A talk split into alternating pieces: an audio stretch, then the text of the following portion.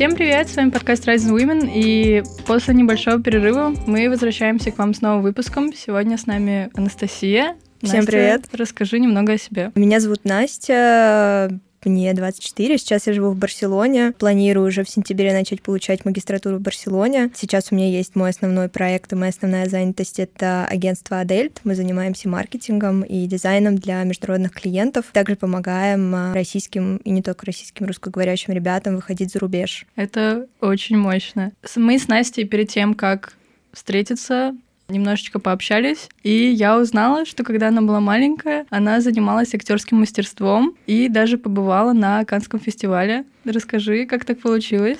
Да, на самом деле это очень э, веселый и рандомный факт из моей жизни, потому что даже большинство моих друзей не знают о том, э, что это была большая часть моей жизни. Меня нашли в метро, я была похожа в первом фильме на главную героиню, и просто пригласили на кастинг. И мы забыли об этом с мамой спустя год. Наверное, нам только позвонили. И снова там пригласили прийти, послушаться. Я прошла кастинг, э, снялась в первом фильме. Потом снялась в нескольких незначительных проектах. И, наверное, самое значительное это был второй фильм Павла Лунгина «Царь», откуда меня нашли просто из первого фильма. Нашли маленькую девочку и сказали, хотим тоже ее в нашем фильме. Я прошла этот кастинг, и вот это уже был, была довольно большая работа после которой я поехала с картиной на Каннский кинофестиваль в качестве актрисы. Вот. Но потом все сошло на нет. Я переместила акцент на учебу. И такой, да, маленький интересный факт моей жизни. Блин, эта история, она звучит будто бы из какого-то фильма или книги, когда, знаешь, тебе там рандомно подходят на улице или в метро, там, в кафе и приглашают куда-то, и раз, раз, раз. Жизнь совершенно по-другому разворачивается. Это очень, мне кажется, прикольный опыт. Расскажи, пожалуйста, есть ли что-то, какие-то навыки, которые ты до сих пор используешь из актерского мастерства? Мне кажется, первое, самое главное, что, чему меня это научило, это работать. работать с малых лет, э, работать много и работать без э, жалости к себе. В какой-то момент это даже играло мне не на руку, поэтому с этим пришлось бороться с психологами. Я росла, получается, в обществе, где не было детей, на съемочных площадках вообще не было детей. И я начала сниматься до школьного периода, и первый, второй, третий класс, получается, практически не общалась со своими сверстниками. Когда я пришла в школу, а меня не хотели брать в школу просто потому, что я не понимала, как играть, как общаться с детьми. Это был довольно, наверное, сложный период для меня в тот момент. Потом я адаптировалась обратно. Но мне кажется, это дало мне такой хороший настрой на будущее относительно того, что надо начинать работать и, в принципе, самореализовываться уже с ранних лет. Ну, то есть это все-таки такой немного травмирующий опыт, полезный в любом случае. А у тебя у самой было рвение к этому делу, стремление, или это больше, ну, родители в какой-то момент сыграли роль? На самом деле нет, мои родители были супер против, и они меня никуда никогда не добавляли ни в какие там агентства, у меня mm-hmm. не было никаких менеджеров, они просто говорили там, если придут, то придут. Но я бы сказала, что я бы своим э, детям вряд ли такого бы пожелала, просто потому что тебя вырывают из одной среды. Хотя мне это очень нравилось, я супер к этому рвалась. В моменте это было супер, ты там звезда, тебе все говорят в школе, но потом это вызвало и буллинг в школе, и я не понимала сверстников, у меня были проблемы с, с общением со всеми. И, наверное, своим детям я бы пожелала скорее просто спокойного детства. Вот, потому что это, конечно, оставляет какой-то отпечаток на вообще каком-то мировосприятии. Не, я тебя очень понимаю в этом плане, потому что у меня у самой похожая ситуация была в детстве. Я когда была маленькая, я очень-очень много времени проводила за книжками, и причем у меня долгое время мы переехали, и дома вообще не было художественной литературы.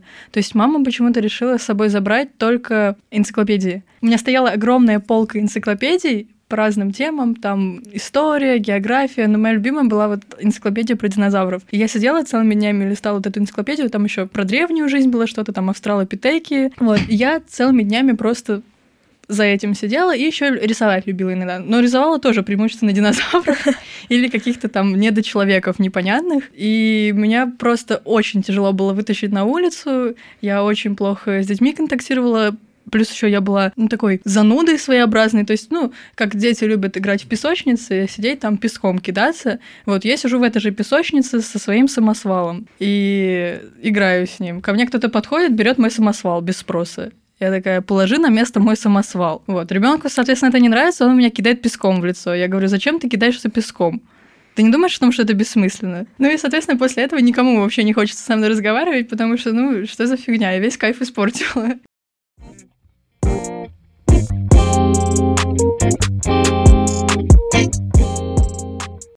Зашла уже речь о детях. Можем тогда об этом поговорить. Мне кажется, каждый человек так или иначе задумывался, чтобы он вложил своего ребенка. И может, у тебя есть какие-то вот уже идеи идеи, планы, что заложить в ребенка. Мне кажется, что пока это очень далеко, но в первую очередь, я думаю, я бы заложила какой-то основу, фундамент. Это постоянно что-то делать и постоянно давать, наверное, ребенку пространство выбирать самому, что он хочет делать. Но при этом, я думаю, мне бы хотелось видеть своих детей увлеченными чем-то. И я бы максимально хотела поддерживать этот поиск какого-то увлечения, пэшена, страсти их к чему-то и так далее. Я думаю, что это главное, наверное.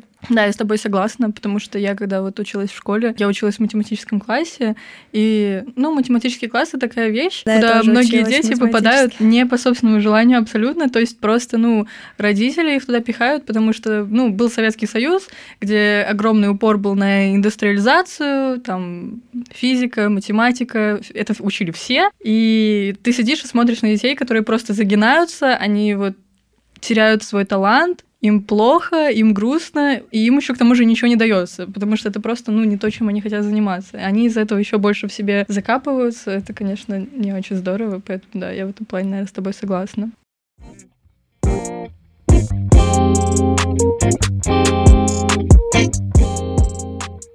Так, ну что ж, поговорим теперь немножко про путешествия. Я знаю, что ты побывала в 40 странах и пожила в 12. Расскажи, наверное, какие страны не оправдали твоих ожиданий, какие обрадовали. Вот, может быть, ну просто яркие впечатления.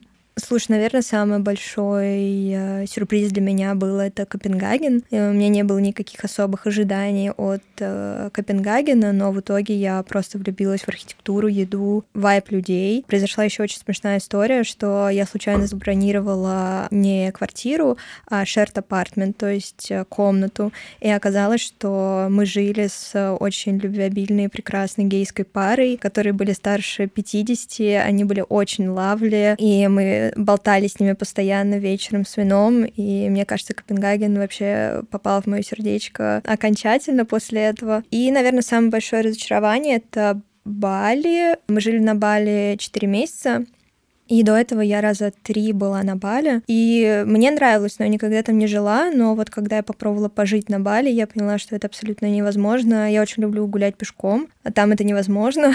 Также я поняла, что очень важно есть ту еду, которую, к которой ты привык. То есть, если в стране нет молочки, либо она очень дорогая, то становится плохо, реально плохо.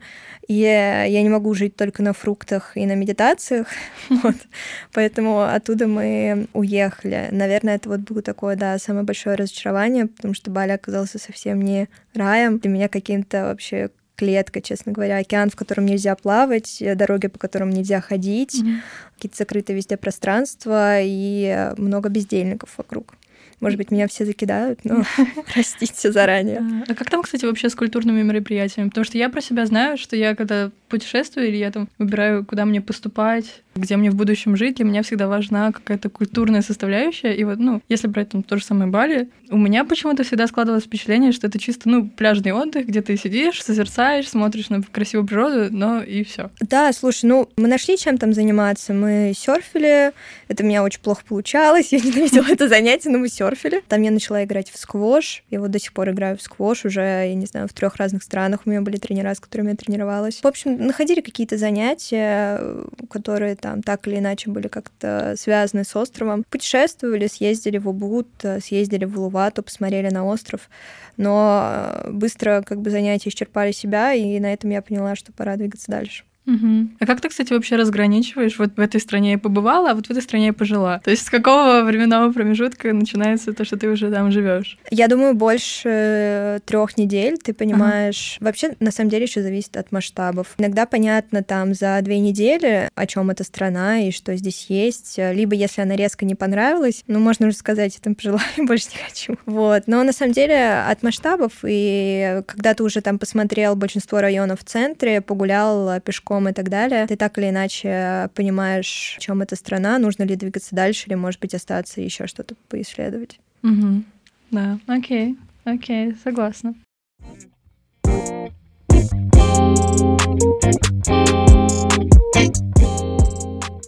После того, как ты побывала в таком огромном количестве стран, ты в итоге пришла к тому, что сейчас живешь в Барселоне. Расскажи, сколько ты уже там живешь и как ты пришла к тому, что именно это место твое.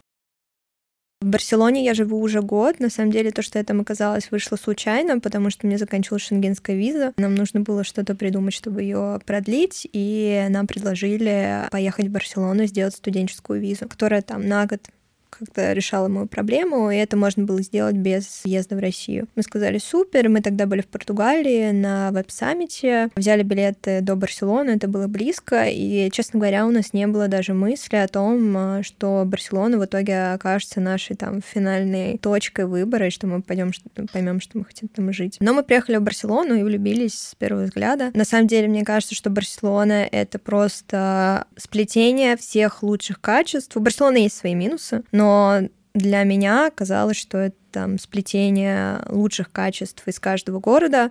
В пяти минутах у меня море, там очень-очень много русских, русскоговорящих, там очень много комьюнити. В какой-то момент я поняла, что я живу как в Москве, но только в Барселоне. У меня не было ни русскоговорящих друзей. В какой-то момент я даже искусственно начала их искать, чтобы понять, что я все таки в другой стране живу. Барселона — это большой город. В Барселоне есть огромное количество штук, которых можно поделать. В какой-то момент, когда я путешествовала, я поняла, что также важно и там, чтобы было большое количество культурных мероприятий, чтобы было весело, чтобы можно было что-то найти, постоянно поделать. В Барселоне этого навалом, а в Барселоне классная культура спорта, в Барселоне классная еда, в Барселоне классное вино. В общем, все сложилось а, и как-то стало вторым домом. Ну, это очень круто. Мне кажется, это в целом полезный навык. В любом месте начать себя чувствовать как дома. Вот когда начинаешь путешествовать, мне кажется, постепенно привыкаешь к этому. Я вот сейчас, ну, переезжаю, да, в Англию, там, в UK. Я жила до этого 4 месяца. Сначала жила в Кингстоне, потом жила в Лондоне. Вот, сейчас буду жить в Кембридже уже. И очень долго у меня, на самом деле, ну, как, не знаю, на самом деле, долго это или нет, не мне, наверное, решать. Вот два месяца у меня шел период привыкания к этому всему. И это было так тяжело, просто невероятно тяжело. Но потом в какой-то момент отпускается все, и так начинаешь с этого кайфовать, потому что вот в любой точке мира чувствуешь себя как дома. И еще в Европе все настолько близко находится. Ну, то есть ты раз да, захотел да. сюда полетел на выходные, раз захотел в другое место полетел. И при этом еще культурно странно между собой все-таки различаются. То есть не нужно куда-то далеко лететь, чтобы увидеть что-то новое. Это очень классно, по-моему. Да, мне тоже кажется, что это вот один из а, лайфхаков и плюсов, которые я не назвала, что у тебя там три часа, и бац, ты в другой mm-hmm. стране. Mm-hmm. Там четыре часа, бац, ты долетел там уже до третьей страны. Там час на машине, и ты в другом городе. Здесь я сюда только сегодня час добиралась. Это, конечно, влияет на мировосприятие. Ну, у меня вот э, лучшая подружка переехала в Барселону два года, наверное, назад. И я сейчас, когда летала в Лондон, потом оттуда летала к ней, и тоже была. В целом, мне понравился этот город. И, кстати, от подруги я тоже наслышана про русскоговорящий комьюнити, потому что она еще еще в школе там учится. Mm-hmm. И она мне сказала, что у нее вот половина класса все, ну, по крайней мере, русскоговорящие, не русские, там не обязательно могут быть там белорусы, украинцы, но говорят по-русски. И при этом еще оказалось, что с тремя из них она была знакома косвенно еще будучи в Москве. То есть это еще и Москва там плодится конкретно. Просто релакантов куча. Вот. Ну и это здорово. Мне кажется, это помогает в какой-то степени быстрее адаптироваться, что ли. Да, на самом деле, мне кажется, у нас даже не было какой-то адаптации до сих пор, потому что мы одной ногой в Москве, второй ногой в Барселоне, но все еще немного как в Москве живем, там э, все бьюти-процедуры, русскоговорящие салоны, русские магазины, гречка на завтрак, Да. как бы это все рядом. Да, салон это вообще больная тема. Не знаю, как в Барселоне, но вот в Англии огромная проблема. Я хочу сходить, ну, сделать маникюр просто. Я многого не прошу. Мне не нужен там никакой дизайн, ничего. Просто однотонный, там, красненький какой-нибудь маникюр. И, боже, насколько это ужасно, и насколько это в то же время еще и дорого. Там, в 4-5 раз дороже, чем здесь. То есть, ну, тысяч десять может стоить маникюр. И, ну ладно, 3-4, окей. Вот. И он еще и будет плохой по качеству, и ты смотришь на это, как у тебя там какие-нибудь окровавленные заусенцы, у тебя да, просто... да, мне кажется, в UK это вообще гораздо сложнее, Одище, чем да. в Барселоне. Вот. Потому что мне вот подружка рассказывала, что там есть какой-то русский салон. и Да, там уже круто. не один русский салон, там Да? штук пять Ну уже. вот, супер. А, кстати, вот по поводу испанского, как вообще учила, не учила, планируешь учить? Ой, это очень тоже еще одна смешная история о том, а, как а, интересно переплетается моя жизнь. В МГИМО мне случайно попался первым языком испанский. Я его ненавидела все четыре года. Я была а, как бы уверена, что он мне никогда в жизни не понадобится. И именно поэтому я его ненавидела. А в МГИМО довольно сложные языки. Он был у меня шесть раз в неделю. Полит, перевод, там язык профессии, основной испанский. Я его с грехом пополам как-то сдала, еле-еле, и в итоге через два года он мне понадобился, и я переехала в Испанию. Вот, поэтому, да, я знаю испанский, разговариваю на испанском, но пока не так хорошо, как на английском, но все еще впереди. Ну, видишь, как все сложилось, это была судьба, оказывается.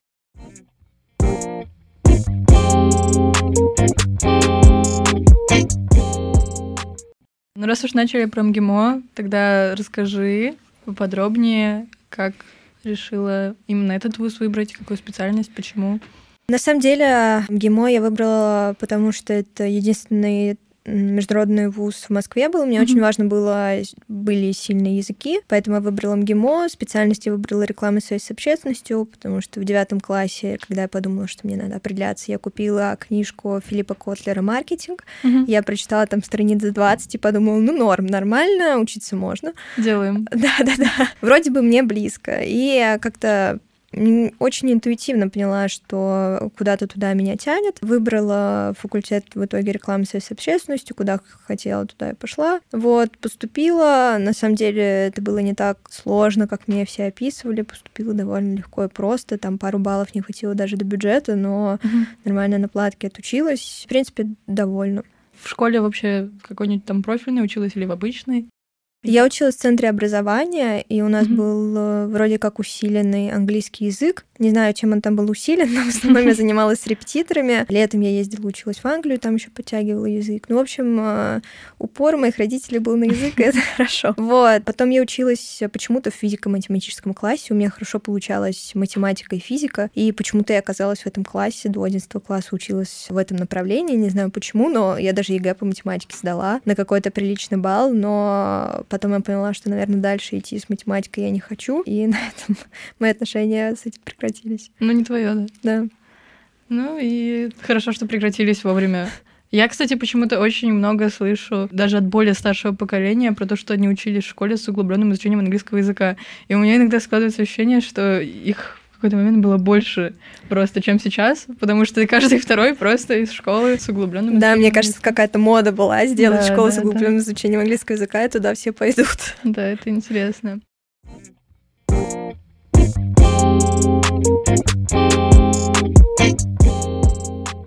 Расскажи про поступление в Австралию, как готовилась, отличалось ли это от поступления Пани? Да, я думаю, здесь надо, наверное, сделать небольшой интро, что в... после МГИМО я хотела поступать в Австралию и была уверена, что я поступлю и еду в Австралию учиться. Я сдала все необходимые экзамены и поступила в два университета лучших по Австралии, и там один из них был пятый в мире. Мне не дали визу, вот, и я осталась дома. Причем не дали мне визу за неделю до старта учебы, когда я уже вернулась в Москву, чтобы там собрать вещи, ковать чемодан и так далее. Но на самом деле в дальнейшем дальше поняла, что все к лучшему. Взяла еще полгода на перерыв подумать. В этот mm-hmm. перерыв как раз очень много путешествовала. Вообще искала как-то немного себя, какая там страна мне нравится, где остаться. В итоге мы остались в Барселоне, и именно поэтому выбрали и испанский вуз. Я уже начала переподготавливаться к испанскому вузу. На самом деле в испанский вуз было поступить в тысячу раз легче, чем в австралийский. Там не требовался даже IELTS. Э, достаточно да, было, да, да, да, достаточно было отправить портфолио и, э, и мотивационное письмо. И при этом это топовый дизайн-университет в Европе, который знают практически все основатели дизайн-студии, так или иначе. И да, поступила туда на бизнес-программу посмотрим. Пока не могу не сказать ничего о том, что будет, но предчувствие пока хорошее. А программа у тебя на английском? Да, программа на английском, там можно выбрать либо на испанском, либо mm-hmm. на английском. Но я что-то начала переживать, что я английский забываю, поэтому решила на английском пойти учиться. Блин, и IELTS не требует, это на самом деле интересно достаточно. Да, но я вот зачем туда сдала для Австралии ага. и пересдала, и получается, что я его отправила, но он там не нужен был, но я все равно отправила, потому что я им гордилась, я к нему готовилась. Хорошо вот. сдала? А, да, я сдала на 7,5. О, я э, тоже. Да, я вот стремилась к восьмерочке, я тоже, да. у меня что-то ридинг, по-моему, подкачал, хотя я в нем хорошо всегда была. Но, э, в принципе, да, результаты тоже хорошие были, поэтому я их э, тоже отправила туда. Да, я тоже, помню, готовилась и рассчитывала очень сильно на 8 на восемь с половиной, потому что, ну, английский в моей жизни присутствует с самого раннего детства, но не сложилось, не срослось. Но я вообще не расстроилась, потому что семь с половиной, ну, сама, я думаю, знаешь, достаточно много куда. Прям очень много куда. Да, вроде бы я никогда не видела, что было больше семи с половиной. Да, там бывают иногда нюансы, типа ну, должен быть вот этот вот там overall, да, да, да, э, помню. Ну, по каким-то пунктам больше, чем что-то.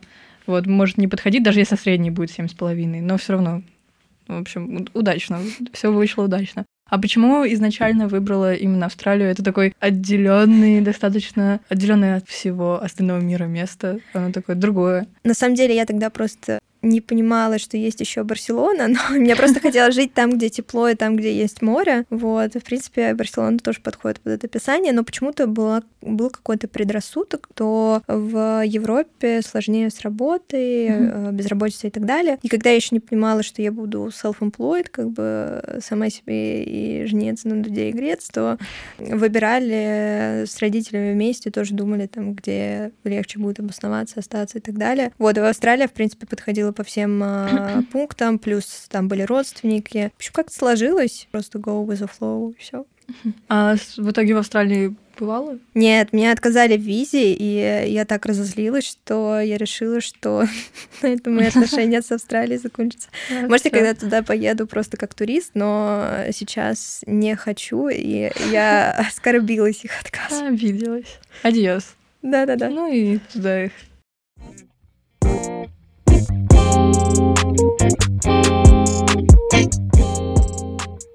Расскажи, с чего начался твой путь в маркетинге? Почему именно такое агентство? Как ты к этому пришла? Да, мне кажется, в принципе, как и у 99% с СММ. Сначала попала в СММ-агентство. Там э, на меня, как принято в большинстве СММ-агентств, нагрузили всю работой. И я, по сути, работала за всех и там вела самостоятельно уже в какой-то момент полностью проекты. Поработала я довольно плодотворно год, и дальше поняла, что а что я тут сижу, если я все делаю сама, и мне никто не нужен, и мне еще кто-то что-то диктует, э, если я сама понимаю там уже как лучше, и какие-то решения принимаю. И одновременно с этим как-то органично начали появляться и свои клиенты, которым я вела Инстаграм. Дальше поработала еще в другом агентстве. Там я довольно быстро возглавила вообще SMM-отдел. И одновременно с этим продолжали нарастать свои клиенты. Потом работала еще в одном месте, где одновременно с этим у меня были свои клиенты. Ну и, наверное, до последнего у меня был этот страх того, что ты как бы сидишь на нескольких местах и боишься уйти из найма, потому что думаешь, что клиентов не будет, ты будешь сидеть без денег и вообще умрешь бомжом. Но в какой-то момент я отпустила этот страх. На последней работе был какой-то очень токсичный босс, который орал на меня и оскорблял, и я уехала, да, да, это было ужасно. Я уехала с одной из съемок, когда на меня навесили, что у одной из участниц съемок, там, важной личности перепутали адрес, она приехала не туда, на меня, естественно, все как бы люди, которые были в руководстве, перенесли вину, вышли не так из моей небольшой зарплаты, там, съемку студии, моделей, там, стоимости всего. Я подумала, что просто такой трэш, мне было так обидно, mm-hmm. мне кажется, до слез. Да. да, вот, потому что ты там работаешь реально за десятерых с утра до ночи, по этой студии бегаешь. Как-то этот день очень сильно меня отрезвил, что нужно идти и делать что-то дальше. Был еще вот тоже эта съемка, мне кажется, такая показательная была. Меня фаундер студии попросил задизайнить его ребенку приглашение на день рождения. Я одновременно Боже. вела съемку, делала ему какое-то личное поручение, и на меня моя руководительница начала орать, что я сижу и ничего не делаю, а я делаю личное поручение основателю студии. Ну, в общем, как-то все было криво-косо, обидно, неприятно, и я поняла, что могу уже что-то делать сама. И начала что-то делать сама. И, наверное, когда я закрыла там последнюю дверь, нач- начала mm-hmm. открываться очень много новых. И на четвертом курсе я уже самостоятельно работала, у меня уже начало формироваться какое-то, можно сказать, SMM-агентство, это то, с чего я начинала, вот, но я даже до последнего боялась называть это агентством, потому что мне казалось, что это слишком много, что у меня просто несколько проектов и несколько сотрудников, в общем, синдром самозванца да, активно побеждал. Я очень понимаю, да. Не, я на самом деле вообще супер тебя понимаю в этом плане, потому что у меня тоже все делало долгое время вот эта вот идея фикс, то, что Хочешь сделать что-то хорошо, сделай это сам. И вот во всех школьных, там, даже проектах самого раннего там детства всегда посадят с тобой какого-нибудь, ну, дебила, извиняюсь за выражение. Ну, в любом случае, так или иначе, ты все за него делаешь. Только при этом это еще и балласт, который сначала там вместе с тобой получает хорошую оценку, а потом потихонечку начинает отщипывать от твоей зарплаты. вот. И это не супер выгодно, не супер приятно, потому что пашешь все равно как бы за двоих, а профита меньше. И поэтому всегда как-то хотелось абстрагироваться, уходить. Я помню, что я прям, ну, с раннего возраста все время просила, что, типа, можно я одна просто сделаю? Или когда там кто-то заболевал, или кто-то сливался, я так всегда была счастлива. Я даже не могу вспомнить моменты в своей жизни, когда я работала на кого-то. Нет, один был. Вот я работала преподавателем достаточно, кстати, долгое время преподавала там математику, вот, и преподавала какое-то время английский пенсионерам. О, неплохо, интересно. Вот. Это, да, это был супер интересный опыт, но это было просто...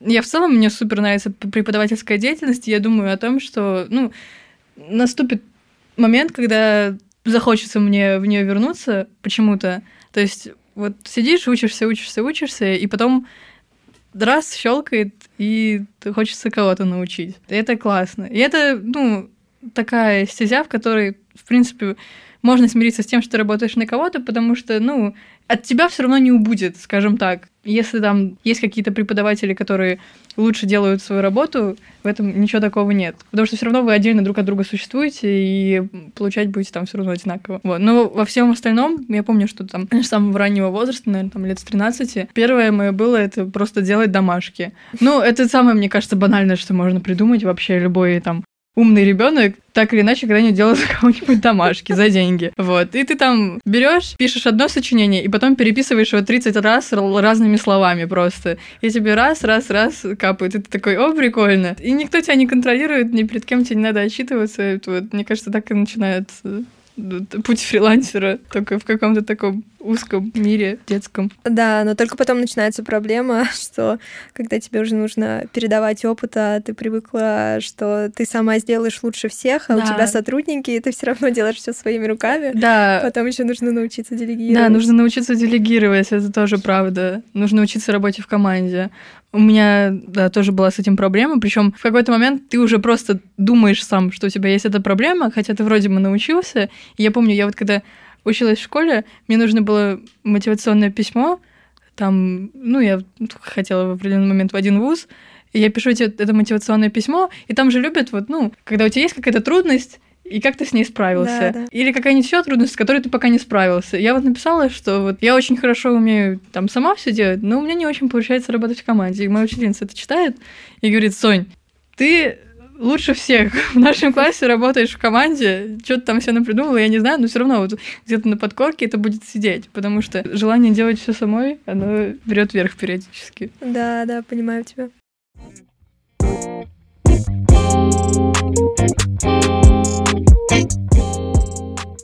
Ты в определенный момент начала делать ребрендинг и выходить на международный рынок. Насколько это было для тебя тяжело? Какие были трудности?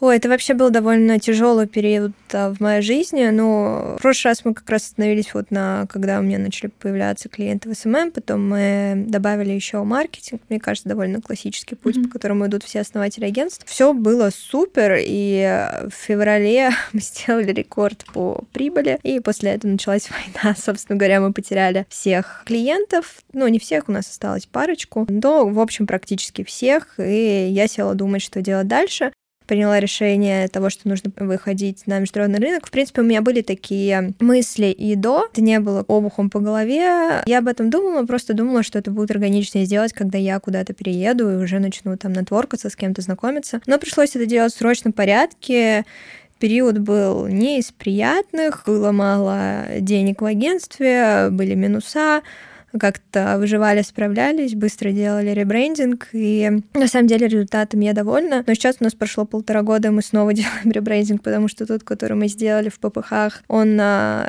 имеет некоторые недостатки, и наш сайт мне уже разонравился, надо все делать заново. В общем, мы перерождаемся заново в этот раз уже более вдуманно и серьезно, и там, пройдя этот э, годовой путь, сделали какие-то выводы, что-то для себя подметили, вот, поэтому будем заново переупаковываться. Но на самом деле начали работать с международным рынком вообще с нуля, ничего не было, только моя идея фикс, и шли во все каналы трафика, вообще mm-hmm. добавлялись везде. И самое интересное, что это работало. И в момент я поняла, что секрет просто успеха в том, чтобы постоянно что-то делать. Чем больше ты чего-то делаешь, тем больше у тебя появляется вероятности того, что что-то хорошее произойдет. Вот. И на самом деле первые клиенты приходили, вот буквально вселенная приносила их, не знаю, очень странно. Я помню, первый клиент, который к нам пришел, это были ребята из Германии, которые выходили на индонезийский рынок, которые увидели мой профиль в и я только что зарегистрировалась, чтобы искать какие-то заказы. Вот, они увидели мой профиль в опорке. Я его там упаковывала там полуагентский, полуличный, потому что там нельзя как агентство, там можно только как индивидуальный человек-специалист. И они мне написали только потому, что у меня было европейское лицо, а было указано, что я с Бали, потому что мы в это время жили на Бали, у меня был договор аренды на Бали. И благодаря нему я смогла зарегистрироваться на опорке, потому что там русских блочили. Я зарегистрировалась, у меня было там ноль отзывов, ноль чего-то, и они мне написали. Ничего себе. Это очень круто. Ну, то есть, э, чтобы начать работать с международными клиентами, нужно просто везде себя рекомендовать. Нужно просто что-то делать. Ну, нужно просто, Но да. на самом деле э, достаточно прочитать, я не знаю, несколько статей на VC, как выйти на международный рынок. И э, каналы на самом деле у всех одинаковые. Там сделать страничку в Инстаграме, сделать сайт, пойти на LinkedIn, пойти на Pork, Короче, для меня главным секретом стало, что нужно все, что ты видишь, везде регистрироваться, везде э, упаковывать агентство, везде рассказывать о ваших кейсах. Чем чаще ты там кому-то напишешь, просто как бы о себе расскажешь, тем больше вероятности того, что что-то хорошее произойдет и где-то найдется ну, да. клиент. Потому что, ну, реально, первых клиентов мы находили буквально какие-то судьбоносные просто случаи. А потом уже начало наращиваться, двигаться, клатч. Вот мы вели, оттуда начали приходить клиенты. С Behance вот только спустя год у нас пришел первый лид. Ну, то есть, на самом деле, нужно начинать делать, mm-hmm. делать и смотреть супер стратегически вперед. Ну да, я понимаю тебя в этом плане, потому что у меня тоже были мысли, типа, блин, как я кому-то буду писать, у меня ноль подписчиков, там, не знаю, без аватарки, что мне делать, э, как люди будут мне отвечать.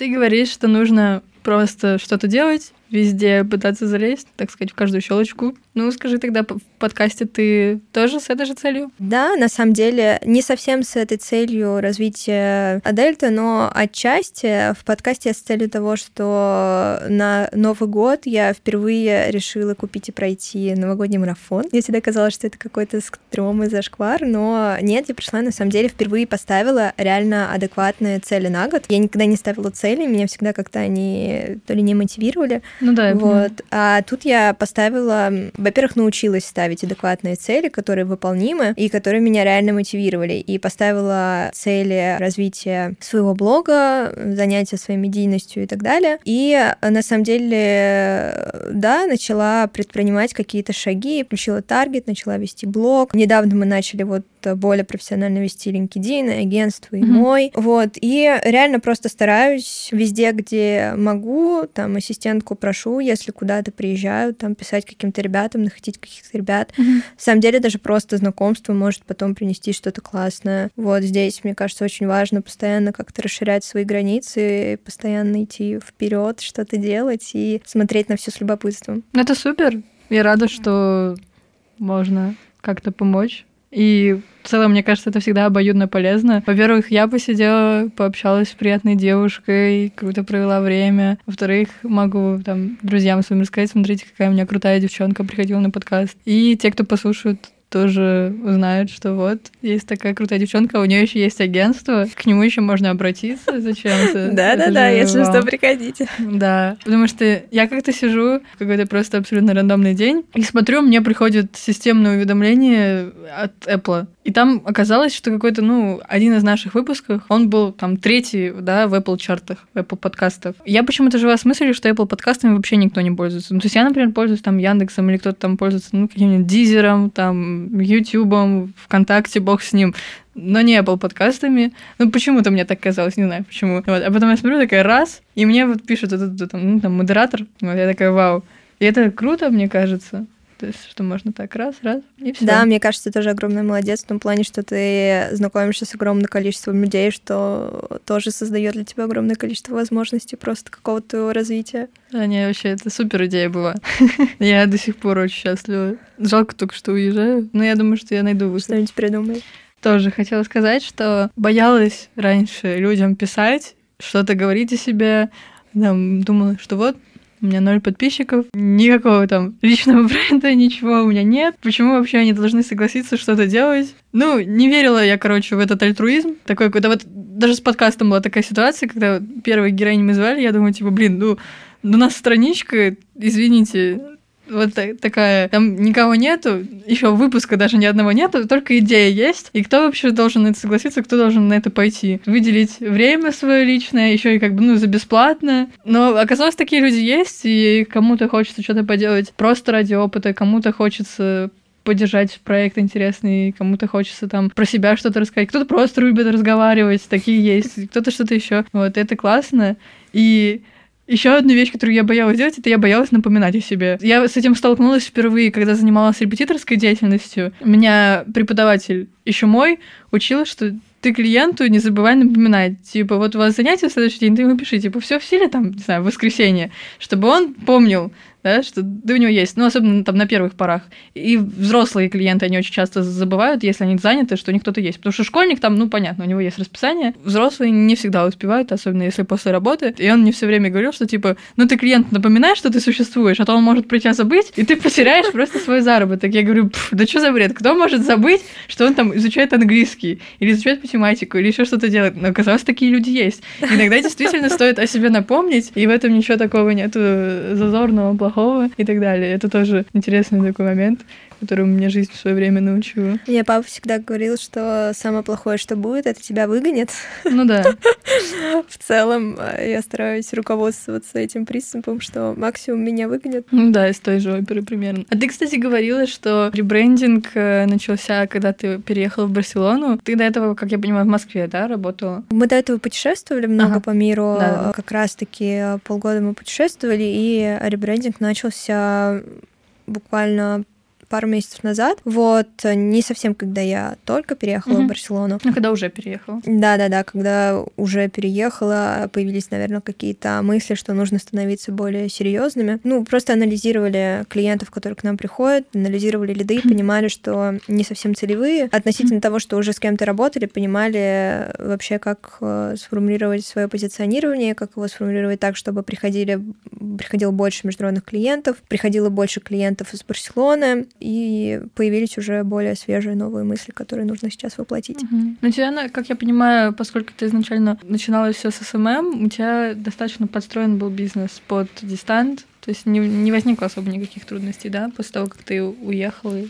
путешествовать начала? На самом деле трудности были, и в первые месяца для меня это был какой-то кошмар, потому что всех клиентов я находила через network, в основном и через сарафанное радио. И мне казалось, вот я сейчас уеду, и все, клиентов у меня не будет. Я даже сказать, что это не так, но все равно это сыграло свою роль. Клиенты по сарафанному радио к нам приходят до сих пор, хотя так, с тех пор, как я уехала, прошло полтора года. У нас есть клиент, с которым мы там уже пять лет работаем, с разными проектами, ребят. И реально клиенты, что удивительно, продолжали приходить по сарафанному радио. Здесь э, проблема в том, что я их не наращивала из-за того, что очень много путешествовала, очень мало рассказывала о себе, из-за того, что часто меняли локации, даже не находили где-то особо друзей и так далее. Именно поэтому в Новый год я решила начать вести блог, чтобы это как-то начать восстанавливать. И мое занятие с сентября, которое я себе цель поставила, это начать уже нетворкаться в Барселоне. Не с русскоговорящими, а уже с международным комьюнити, предпринимателей и так далее и тому подобное, ездить на конференции и как-то более серьезно этим заниматься, чем я занималась раньше. Потому что все-таки в Москве это как-то все лилось рекой, куда-то позвали на тусовку, там и тебе рассказывают, ну, не знаю, я вот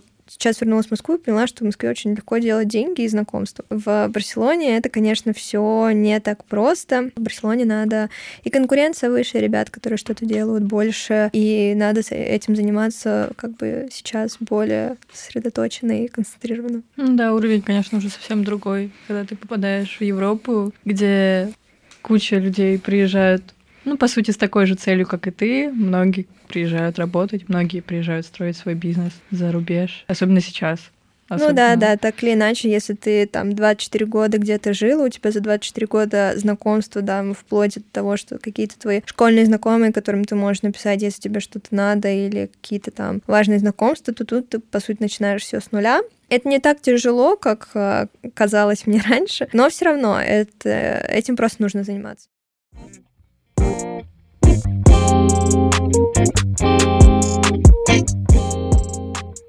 У тебя, насколько я понимаю, ты достаточно много времени проводишь за компьютером, то есть у тебя и блог свой, и агентство, и клиенты, и все что угодно. Ты не устаешь от этого? Ну вот от компьютера я начала уставать в последнее время. Никогда не уставали глаза, может быть, старость, я не знаю, возраст. Mm-hmm. Подумала даже купить очки, которые фильтруют вот это излучение от mm-hmm. компьютера, чтобы глазам стало Такие легче. Есть?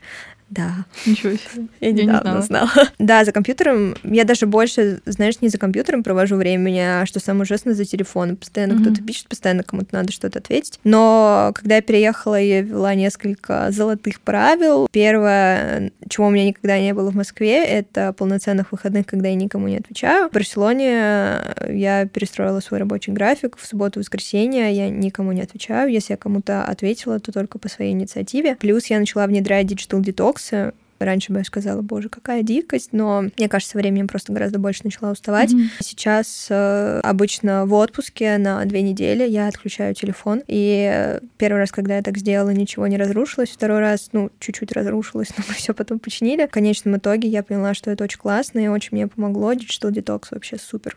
Это на самом деле очень правильная штука. Я потому что себя помню, и сейчас, оглядываясь назад, я знаю, что я могла лежать в кровати, грубо говоря, вечером, и там, ну, час ночи, два часа ночи, три часа ночи я сижу в телефоне, и не всегда просто развлекаюсь, и тогда действительно по делу, кому-то отвечаю, решаю какие-то задачи, Потому что, ну, много, на самом деле, кто не спит в это время, и много кто готов этим заниматься. Но в какой-то момент я пришла к тому, что я не готова. Потому что, ну, настолько... Это, во-первых, сбивает режим это влияет и на твое здоровье, и на твое там психологическое состояние. Во-вторых, э, это очень сильный стресс там для глаз, для всего. В-третьих, это просто вытягивает ресурс, потому что ты вот 24 на 7, можно сказать, ты общаешься с людьми. А иногда хочется и с собой немножко пообщаться. Я в последнее время чаще опять стала себя ловить на том, что я сижу где-то с кем-то, я заглядываю в телефон, и просто я там, ну, по большому счету я там ничего не делаю. Я просто по привычке туда захожу, могу кому-то ответить, там вот напарнице своей про подкаст, еще что-то, еще что-то, за этим еще чем-то, еще третье что-то,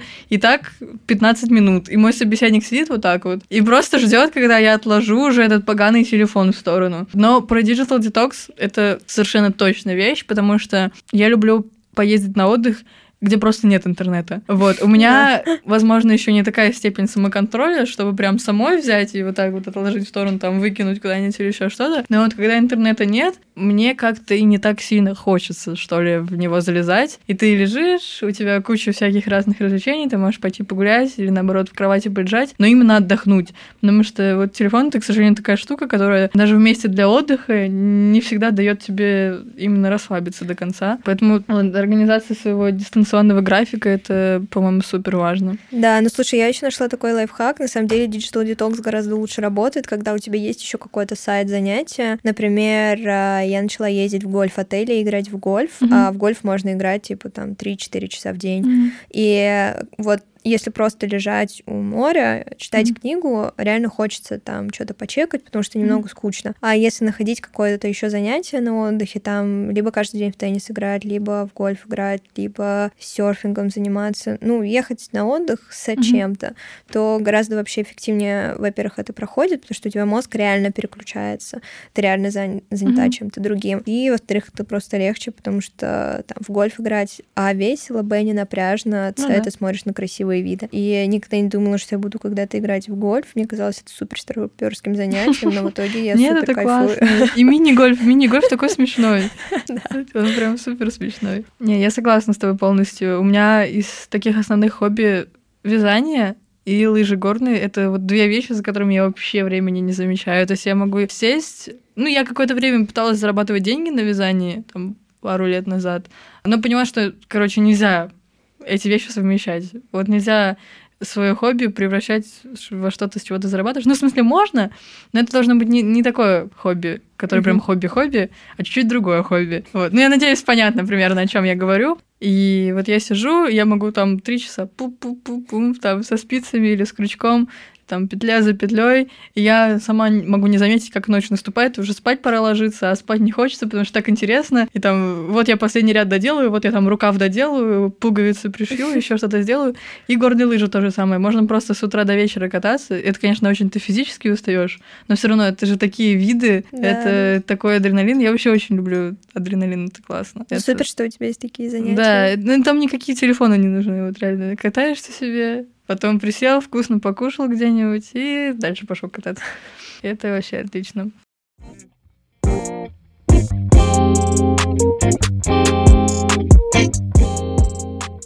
После того, как ты начала работать с международными клиентами, у тебя наверняка были какие-нибудь прикольные, интересные кейсы. Можешь рассказать, например, об одном, о двух из них?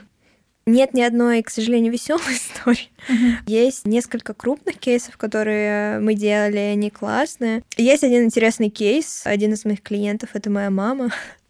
что очень сложно, потому что моя мама очень высокотребовательный человек, но мы сотрудничаем уже полтора года, и она перешла в ее переманили в другую страну работать, и там а, она начала строить компанию с нуля, и мы полтора года строили, выстраивали бренд с нуля, полностью маркетинг 360, и за год сделали через социальные сети 30 тысяч баксов нуля продаж, э, Это что я считаю cool. большим нашим а, достижением. вот. А на самом деле с международными клиентами ничего э, такого интересного и смешного не происходило. Несколько, как у всех там там больших, маленьких, средних факапов, но я даже сейчас э, не вспомню какой-то супер, чтобы он был интересный или смешной.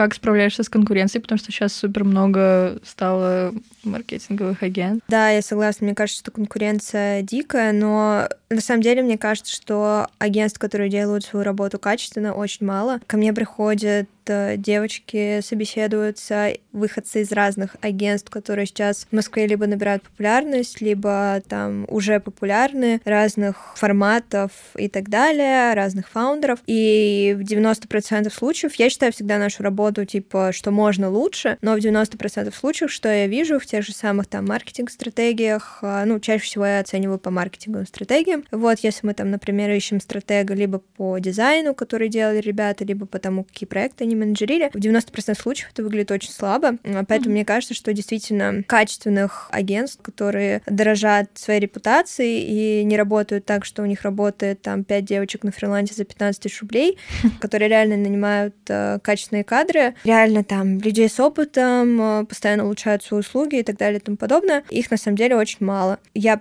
практически там на пальцах рук могу сказать э, плюс-минус, кто эти ребята с моей точки зрения, но, к сожалению, то, что сейчас э, позиционируется как там классное агентство, очень много еще там инфошума в социальных сетях, очень много там девушек, которые я знаю, которые очень сильными позиционируют там те работы, которые они делают, свои агентства и так далее. Но по факту там собеседуюсь с какими-то сотрудниками, я понимаю, к сожалению, что это все там шум. Либо ко мне очень много приходят девочки на консультации, которые там показывают мне там, вот они же смогли там добиться успеха за полгода, у них уже там 10 миллионов рублей оборот, 300 клиентов, и они работают с мировыми брендами. И мне на самом деле очень жалко и больно, что никто не говорит о том, что есть факапы, и никто не говорит о том, что нельзя там, когда тебе 18-19 лет, за полгода построить агентство, которое которого там ты позиционируешь, что оно супер огромное, ну, да. что у тебя дофига опыта. Нет, всегда надо расти, всегда надо улучшать свою Но это проблема огромная социальных сетей. Сейчас очень много стало всякого там инфо-цыганства, когда каждый второй заработал первый триллион в ноль лет, и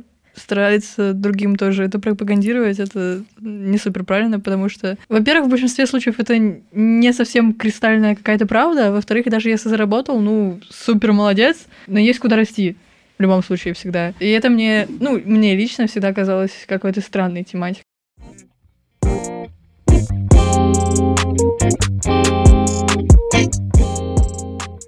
Сколько по времени в день ты уделяешь работе и как у тебя это получается совмещать с близкими отношениями? Насколько я знаю, у тебя есть молодой человек. Да, у меня есть молодой человек, но у моего молодого человека своя дизайн-студия, поэтому О. это еще спорно, кто из нас более занятой. Мне кажется, он.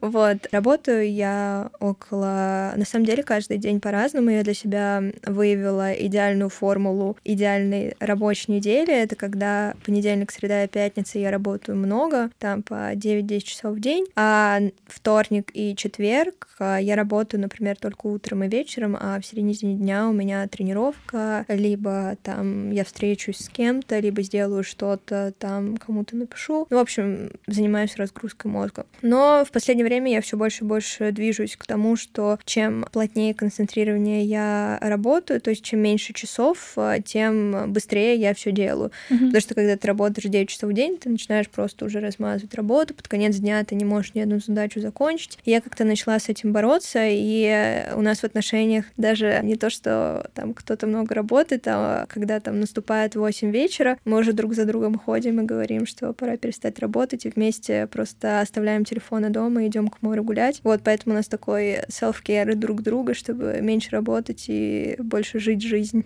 Не, это очень здорово. Мне кажется, это очень правильный подход. И вот то, про что ты сказала, действительно есть такая тема. Я в какой-то момент прочитала исследование не буду врать, то ли британское, то ли американское, но, в общем, там была группа опрошенных, и оказалось, что действительно четырехдневная, например, рабочая неделя, она выходит продуктивнее, чем пятидневная рабочая неделя, и плюс еще сокращается количество часов, которые человек работает в день. И в итоге работники чувствуют себя лучше, они больше времени проводят с семьей, они заряжаются, они лучше высыпаются и работают продуктивнее, хотя и меньше. И это тоже очень интересный момент, на который, мне кажется, стоит обратить внимание.